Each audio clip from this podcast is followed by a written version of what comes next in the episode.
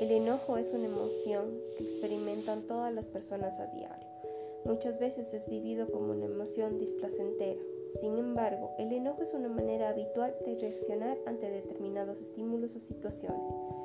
A pesar de que el enojo sea una emoción natural y cotidiana, muchas veces puede ser vivido como un problema, debido a que en ocasiones determinadas las reacciones son fisiológicas, cognitivas y conductuales, son experimentadas como displacenteras.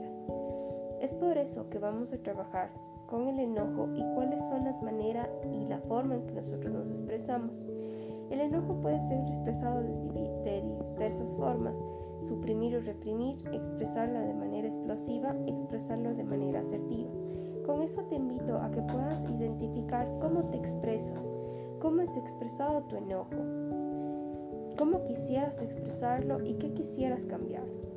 Una misma persona puede experimentar diferentes niveles de intensidad, frecuencia o duración en los episodios de enojo, así como puede fluctuar también en diferentes formas de expresión. Esta emoción puede ser vivida como un problema cuando ocasiona reacciones que desata ya conductas que las personas viven como incontrolables o impulsivas. Esto a menudo puede traer conflictos en las relaciones interpersonales, en el trabajo o en la calidad de vida en general. Al igual que las otras emociones, el enojo se acompaña de cambios corporales que pueden ser vividos como displacenteros. Sin embargo, es una emoción natural y no es dañina por sí misma. Sentir enojo no es negativo, sino que es una respuesta adaptativa. El problema se da cuando el enojo surge, cuando la, persona advierte dificultades para controlar su ira, ocasionando consecuencias negativas en su vida personal y social.